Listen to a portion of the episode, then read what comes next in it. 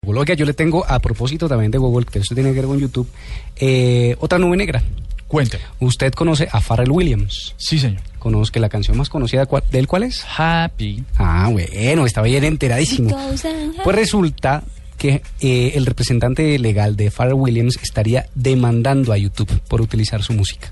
Pero ¿cómo así? Imagínese. ¿Es en serio? Es en serio, es en serio.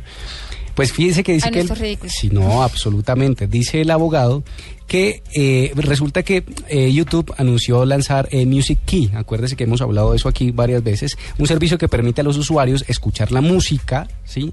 Eh, sin anuncios. Es como, una, es como una versión premium para Sí. competir con Spotify, por Sí. ejemplo. ¿Vale? Y entonces lo que ha hecho este representante es decirle, oiga, usted no- no está pagando nuestros derechos y está demandando por cerca de mil millones de dólares Ah, no más. no más.